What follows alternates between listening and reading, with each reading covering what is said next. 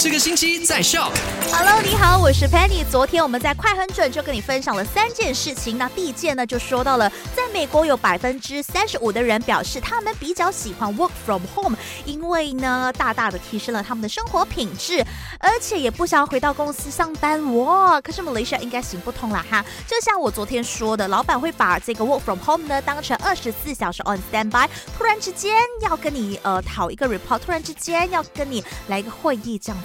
第二件事呢，就是 SPM 笔试的日期已经出炉了，就在二零二一年，明年的一月六号到二月九号。第三是发生在埃及的这名男子，因为不满他确诊患上新冠肺炎的老婆，坚持留在家里，所以呢，直接把他从五楼的公寓给推下去。好啦，今天我们三点到八点就在 My Super Drive 见，五点钟继续会有麦快很准。